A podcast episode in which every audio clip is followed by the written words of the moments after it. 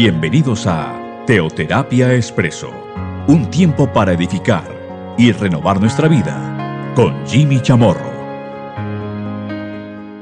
Muy buenos días, bienvenidos a Teoterapia Expreso, nuestra cápsula dominical, nuestro espacio de cada semana. Teoterapia Expreso. Dios cree en mí. Esa es la serie, la temática general la cual hemos venido abordando durante las últimas semanas, incluso durante los últimos meses. Dios cree en mí. Hemos tomado como ejemplo o nos hemos inspirado en la historia de un personaje bíblico que es Gedeón. Aquel Gedeón del cual relata la palabra de Dios en jueces capítulo 6. Aquel a quien Dios había escogido, Dios había llamado para que liberara a su pueblo de los madianitas. Pueblo este, el cual tenía pues básicamente subyugado, tenía rodeado, tenía sitiado al pueblo de Israel, el cual estaba escondido, básicamente en cavernas.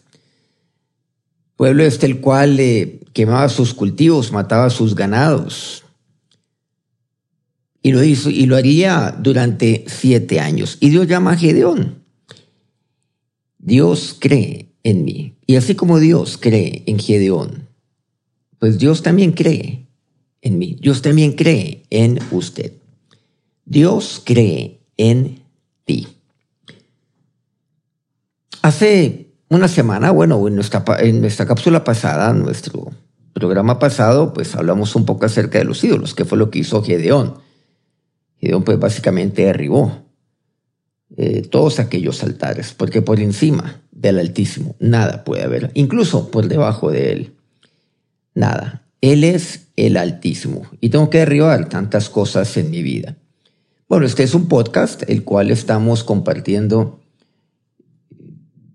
cada ocho días, lo estamos compartiendo, lo estamos eh, reenviando por medio de WhatsApp a diferentes grupos y así. Estamos creando como una cadena, pero también lo tenemos en SoundCloud y en Spotify. Si no ha oído todavía alguno de estos programas, por ejemplo el de la semana pasada, pues ahí lo puede encontrar. Dios cree en mí. Bueno, ahí encontramos entonces lo que hizo Gedeón. Ya nos preparamos para, para algo lo cual Dios había escogido a Gedeón para liberar, para salvar a su pueblo. Y de ahí vamos a, a pasar al versículo 33 de jueces 6, donde vemos entonces que, que algo grave ya ocurre. El pueblo de, de Madián, el cual pues tenía acechado al pueblo de Israel durante siete años, pues lo venía empobreciendo. ¿Y de qué manera? Pero ahora ya la situación era crítica, mucho más todavía.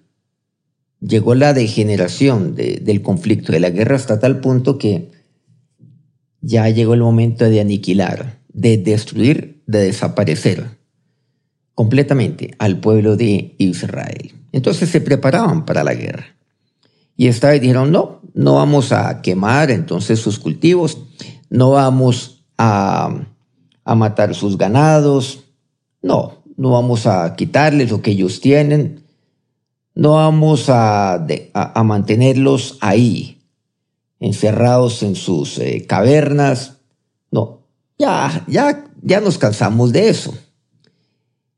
Ya se acabó la diversión, vamos a destruirlos. Y entramos entonces en el versículo 33 nuevamente. Dice, pero todos los madianitas y amalecitas y los del oriente se juntaron a una y pasando acamparon en el valle de Jezreel. Recordemos el versículo 1 de este mismo capítulo. Los hijos de Israel hicieron lo malo ante los ojos de Jehová y Jehová los entregó en manos de Madián por siete años. Ahora, hay una pequeña diferencia entre este versículo 1 y el versículo 33. ¿Y cuál es esa pequeña, entre comillas, diferencia? De que vemos, de, que, vemos que Madián había sometido al pueblo de Israel durante siete años. Pero resulta que ahora, al cabo de estos siete años, vemos que no solamente venían los madianitas para destruirlos, sino que venían acompañados, muy bien acompañados, de los amalecitas. Y como si fuera poco, vinieron también los de Oriente y se juntaron. Entonces eran, pues básicamente, varios ejércitos que se juntaron contra el pueblo de Israel. Por sí solos, los madianitas tenían sitiados al pueblo de Israel, o sea, ellos solos hubieran seguramente cometido, cometido, pues, su objetivo, hubieran podido lograr su objetivo sin mucha dificultad. O sea, fácilmente lo hubieran logrado. Ellos solos, los madianitas, eran suficientemente poderosos, numerosos, intimidantes, tenían todas las ventajas posibles sobre el pueblo de Israel. Pero, además de ello, pues ahora los acompañan los amalecitas y otros de Oriente. Pero aquí quise resaltar algo. Dice todos. No dice los madianitas y amalecitas y los de Oriente, sino todos. O sea, nadie quedó excluido de esto. O sea, vino la reserva también, la reserva del ejército de cada uno de ellos. Todos, el 100%, aquellos que eran aptos para la guerra, todos fueron. A nadie dejaron atrás. Dice que todos vinieron. Entonces, pues eh, vemos que pues además que los madianitas y los de Oriente se suman a los amalecitas, o mejor, a los madianitas, estos amalecitas, pues además de ellos se vinieron todos y se juntaron. Entonces aquí hay unos, temas, unos puntos y unos, unos términos que son clave. Todos, por ejemplo. Todos aquellos los cuales se sumaron y se juntaron, básicamente. Dice, y se juntaron a una sola. O sea, buscando un propósito común. ¿Y cuál era ese? El aniquilamiento del pueblo de Israel. Se juntaron a una. Y pasando a el valle de Israel. Todos eran uno solo. O sea, se convirtió, se convirtieron los tres en un solo ejército enorme, súper poderoso. Era una multitud. Juntaron todos sus recursos, todos sus soldados, todos sus ejércitos, todos sus eh, oficiales, todos, todos se juntaron. Hay momentos donde pareciera que, que a los problemas que de por sí ya tenemos, que son graves, como que se le suman otros. Es más, como que se juntaran todos, todos los problemas, no algunos, sino como que todos. Y seguramente pareciera que yo he venido teniendo una situación, un, problema, eh, un problema el cual yo no he podido resolver.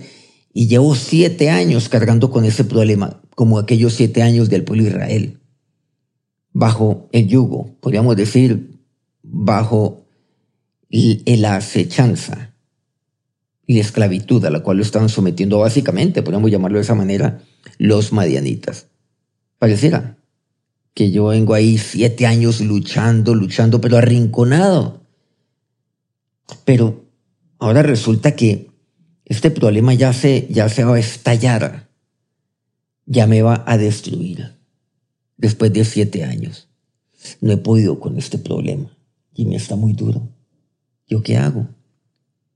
Pero fuera de este problema que tengo, pues se viene como con todo. Y se suman otros y otros problemas. Otros problemas que representan los amalecitas, otros problemas que representan aquellos del oriente y se juntan. Y se juntan, o sea, se unen para, para destruirme. Entonces, ¿yo cómo puedo lidiar con todo esto? Si por si este problema que se llama Madián es suficientemente grande poderoso para destruirme, pero a más de ello, se me sumaron otros. ¿Yo qué puedo hacer? Y además que, pues ya no es un problema con el cual yo estoy llevando a lo largo de los, de los años, que en este caso serían siete, sino que ya, este problema ya me agobió y me va a destruir. ¿Yo qué hago? Y eso es lo que pasa. Y eso es lo que estaba sucediendo ahí con, con Gedeón. Y como que los problemas se van agrandando cada vez más. Se van agrandando hasta que ya estallan en mi vida. Pero recordemos algo. Recordemos la promesa que Dios dio a Gedeón. Tranquilo, Gedeón. Yo estoy contigo. Tranquilo. No te preocupes. Yo estoy y yo estaré contigo. Pero recordemos de manera particular, volviendo un poco atrás, recordemos que estamos en jueces 633, que es nuestro pasaje, podríamos decir, insigne del día de hoy. Volvamos al versículo 16. ¿Se acuerdan lo que Dios le había dicho cuando Dios llamó a Gedeón y estaba dialogando con él?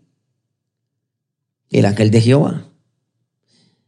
Y recordemos que Gedeón una y otra vez, Dios le hablaba, sí, varón esforzado y valiente. Sí, como, yo creo en ti.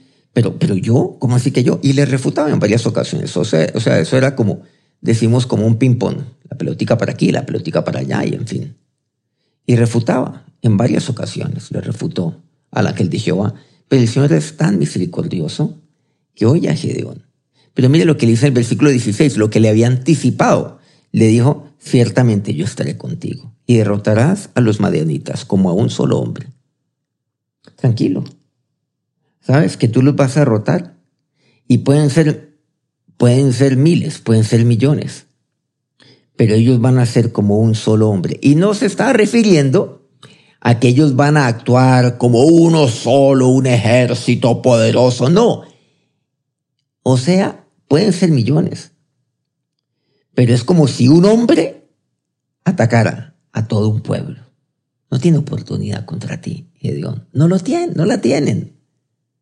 Porque dice como a un solo hombre. ¿Se está refiriendo a quién? A Madián. Solo que ahora vendría acompañado pues de Amalek, o sea, los amalecitas y aquellos de Oriente, o sea, peor todavía. Recordemos esa promesa, yo estaré contigo, no te preocupes, yo estaré contigo. Y derrotarás a los meditas como a un solo hombre. Entonces, a la hora de la verdad, vean qué interesante este problema, que luego se multiplica y son varios problemas, podemos decir tres problemas y puede que más. Aquellos los cuales vemos en el versículo 33. Todos, todos los problemas se juntan. Y miren lo que Dios hace. Dios permite que se junten para que, para que sean destruidos estos problemas como si fuera un solo problema. Uno solo. Nada más. Pero a más de ello, Dios estará conmigo para destruir ese solo problemita. Y se trataría de un problemita. Por supuesto, no puedo nunca minimizarlo. Pero ese es el contexto. Ese es el contexto, aquel versículo 16, el cual estamos recordando el día de hoy. El Salmo 35, versículos 15 al 16 dice, pero ellos se alegraron en mi adversidad y se juntaron. Se juntaron contra mi gentes despreciables. Y yo no lo entendía me despedazaban sin descanso como lisonjeros, escarnecedores y trujanes. Crujeron, sus, crujeron contra mí sus dientes. Bueno, lamentablemente esto lo vemos. Cuando la adversidad viene sobre una persona, eh, vemos que muchos se alegran en esa adversidad. Ver, qué bueno que le está pasando. Sí, porque se la ganó, porque es terrible, porque, se, porque es un sinvergüenza, ¿Cómo me alegra que se haya ganado este problemita y que lo tenga y que esté allí emproblemado? Mira lo que estaba pasando aquí con el salmista. Se alegraron y se juntaron. ¿A usted le ha pasado eso? que usted está pasando por algún momento difícil en su vida, muy, muy difícil, muy adverso. Usted siente que no tiene salida. Y se juntan los problemas todos, como, como si se pusieran de acuerdo. ¿No le ha pasado eso? Tantas veces, tantas veces escucho de personas que, que expresan, Jimmy, es que además de esto me ha venido esto y me ha sobrevenido esto otro como si todos vinieran contra mí. Todos se pusieran de acuerdo, todos los problemas. Y todas aquellas personas que inclusive no se conocen entre ellos, se pusieran de acuerdo y se juntaran casi que al unísono contra mí. ¿No le ha pasado? Usted cuando está pasando por momentos de adversidad, hay gente que se alegra, como dice aquí, y aún se junta. Pero cuando eso ocurre, Recuerde, ciertamente seré contigo y derrotarás a los madianitas como a un solo hombre. Miren, aquí, aquí hay algo. Claro, Dios se encarga de todo ello y vemos que Dios pelea la batalla por el pueblo de Israel. Pero algo importante es que Gedeón debía enfrentar este problema como un solo hombre. Pero no él, sino como un solo hombre que representa este problema. Ese es el contexto. Sí, voy a enfrentarlo. Porque estos se han venido contra mí como un solo. Como uno solo se han juntado contra mí. Abórdelo. No lo ignore. No puede ignorarlo. Pero sepa que, que Dios está con usted. Que Dios, claro, lo va a librar. Que Dios le dará la salida. Que Dios peleará por usted. Bueno, tanto podemos decir acerca de ello. Hay tantas tantos relatos bíblicos al respecto, que hablar acerca de Débora y Barak. Aquí también el libro de jueces. ¿Qué tal cuando enfrentaron al poderoso ejército de Císara, de aquel comandante militar? Y cómo Dios peleó por ellos. Bueno, esa es otra historia que seguramente abordaremos en otro momento. Pero aquí vemos lo que expresa el salmista. En los tiempos de Moisés nos dice la palabra de Dios en números 20. ¿Se acuerdan de aquel momento en el cual pues no había pues no había agua?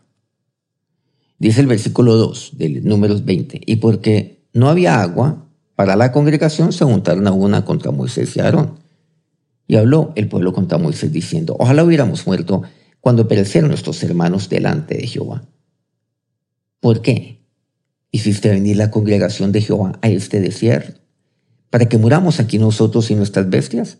¿Y por qué nos has hecho subir de Egipto para traernos a este mal lugar? No es lugar de cementera, de higueras, de viñas, de granados, ni aún de agua para beber.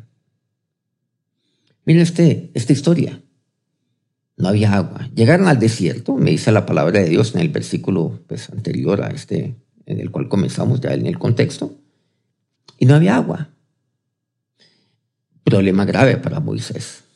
Uy, no hay agua, pero hay una multitud. Entonces, ¿yo qué voy a hacer? Bueno, esto es algo que, que no es fácil. Yo no puedo producir agua. No puedo. ¿Qué hacer entonces cuando, cuando no hay agua? ¿Qué hacer cuando algo a mí se me escapa de las manos? Hay cosas las cuales pues, yo no puedo llevar a cabo. Hay cosas seguramente las cuales dependen de mi, de mi actuar o de una decisión la cual yo pueda tomar. Pero estoy allí, llego al desierto, llego a un desierto bien, muy seco, bueno, todo este, toda esa región era desértica, pero llegué a un lugar, sí, demasiado desértico, demasiado seco. Bueno, el desierto se caracteriza por falta de agua. Y llegar al lugar, pues, donde no había escasez de agua, es que había faltante un, faltante total de agua. Y sin agua ustedes saben que pues uno perece, uno se muere, fruto de deshidratación. Y además de que no había agua, se junta la congregación contra, contra Moisés.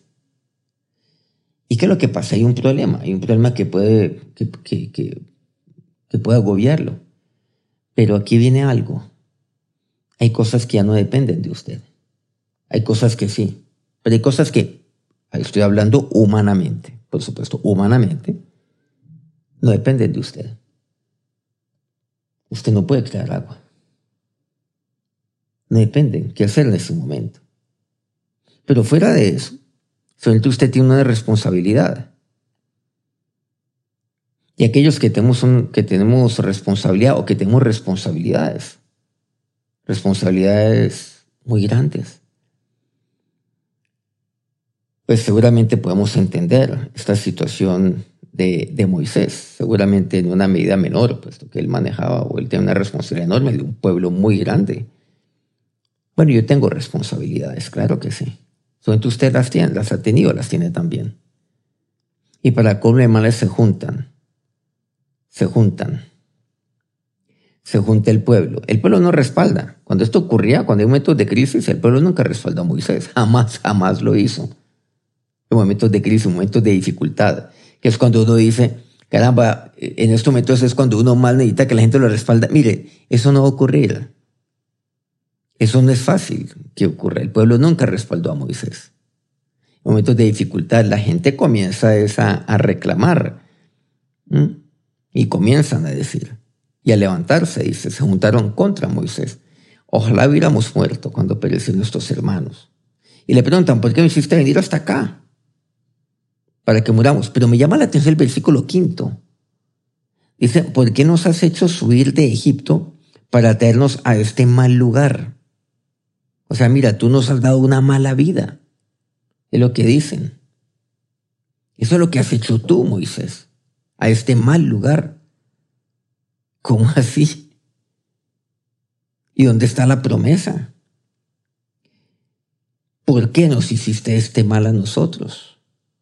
Nos has traído a este mal lugar. Miren este versículo 5 de números 20. Y luego dice, no es lugar de cementera, imagínense. No, este, esto, esto no es un lugar donde se da todo tipo de cultivos. Esto no es un lugar de, de, plantas, donde se dan las frutas, se dan las verduras. Eso es una cementera. De higueras, de viñas, de granados, ni aún de agua para beber. Nada de ello. Este no es un lugar. Y por eso se juntan. ¿Qué hacer en esos momentos? Bueno, ahí vemos en número 20 que, que Dios estuvo con Moisés, Dios estuvo con Aarón. ¿Qué hicieron? Pues se arrollaron delante de Dios y Dios dio la respuesta. ¿Se han dado cuenta que contra Daniel ocurrió algo parecido? En Daniel capítulo 6. Daniel 6. Sí, aquel, aquel varón, aquel varón que, que llegó a Babilonia inicialmente, ahí en Daniel 1 lo vemos que era muy joven, llegó con sus tres amigos. Y llegaron, llegaron a Babilonia como, como hebreos, llegaron allá.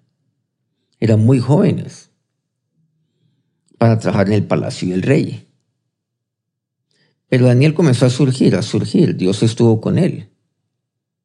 Y le tenían envidia aquellos que trabajaban con, con el rey.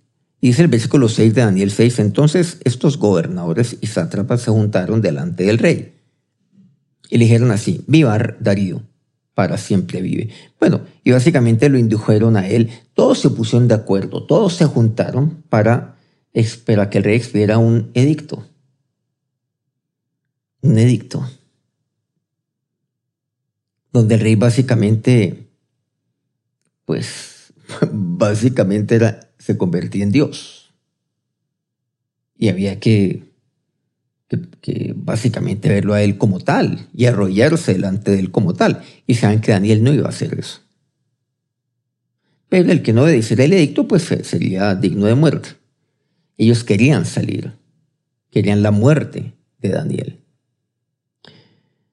Bueno, finalmente sacó ese edicto el rey sin saber necesariamente que, este, que esto iba contra Daniel Versículo 10. Cuando Daniel supo que el edicto había sido firmado, entró en su casa y abría abiertas las ventanas de su cámara, que hacia Jerusalén, se arrodillaba tres veces al día y oraba y daba gracias delante de su Dios, como lo solía hacer antes. Miren que actuó de la misma manera como lo haría Moisés y Aarón en su momento. Versículo 11. Entonces se juntaron aquellos hombres y hallaron a Daniel orando y rogando en presencia de su Dios. Miren que ahí se juntaron y lo pillaron allí. Lo pillaron quiere decir, lo agarraron ahí. En flagrancia se llama, se llama eso, cometiendo un delito, cometiendo un acto ilegal. ¿Y saben cuál es? Arrodillarse delante de Dios.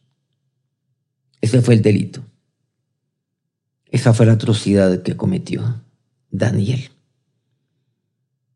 Se juntaron. ¿Qué hacer en esos momentos cuando todos se juntan contra mí? Cuando como que todos los problemas se juntan contra mí. Cuando me quieren destruir.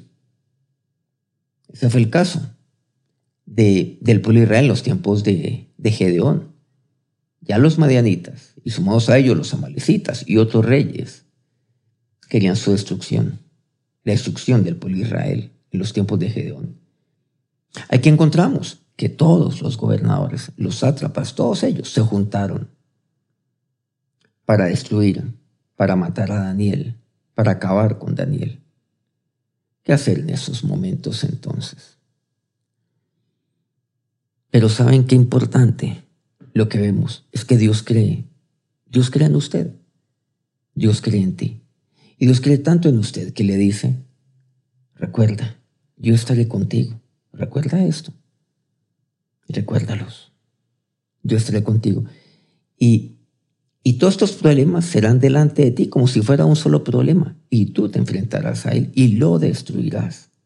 Lo derrotarás, pero yo estaré contigo.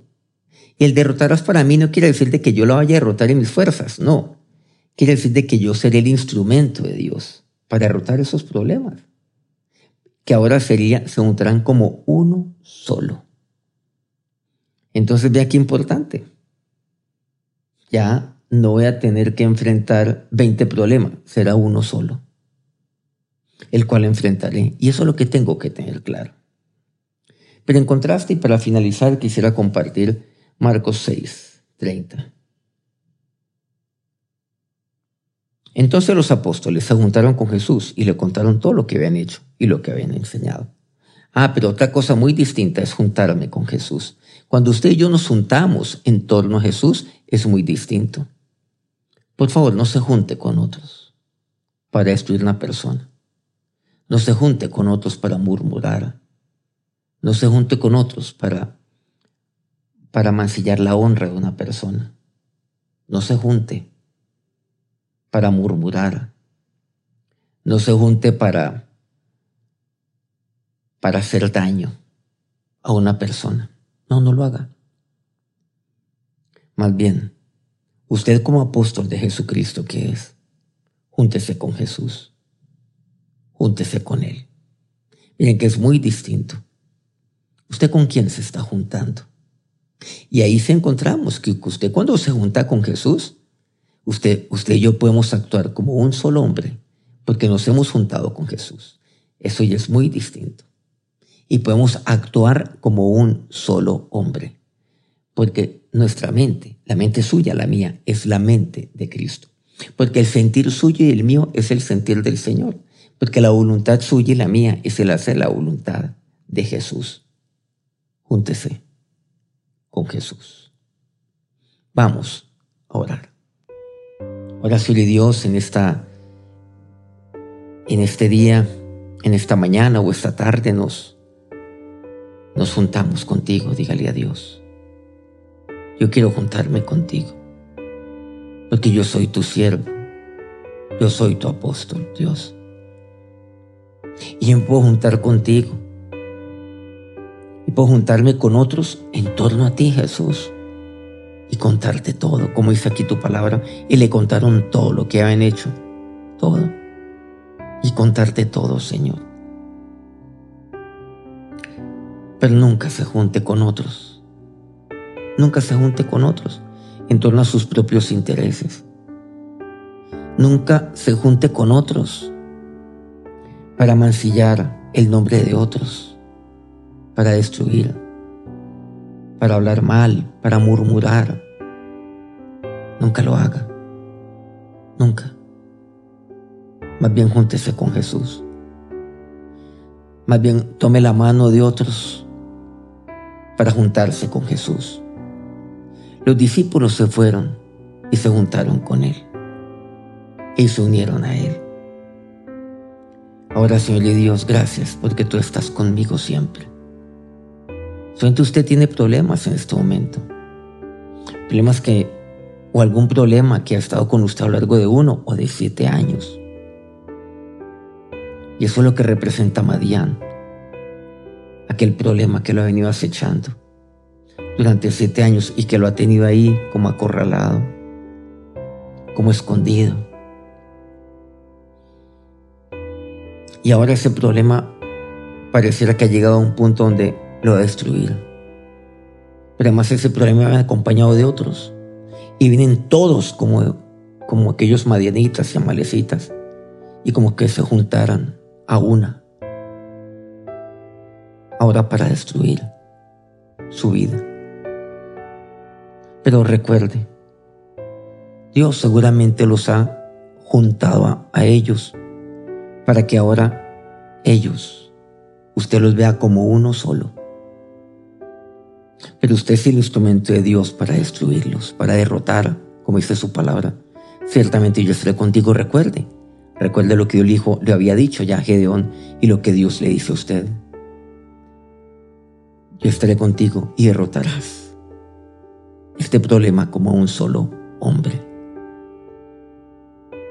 Ahora, Señor y Dios, así como tú estuviste con Moisés, ahí en el desierto, como tú estuviste con Daniel, así tú estás conmigo, mi Dios. Que otros se junten entre sí, pero yo me juntaré contigo, Señor. Y ahora, que la bendición de Dios, la bendición de aquel con quien usted se junta, los bendiga en este día. Amén. Bueno, qué alegría poder compartir una vez más aquí nuestra, nuestra serie Dios cree en ti, aquí en Teoterapia Expreso. Continuamos entonces dentro de una semana. Que tengan un eh, feliz eh, resto de día y un feliz inicio de semana. Nos encontramos nuevamente, no olvidemos, dentro de ocho días. Teoterapia Expreso. Dios los bendiga.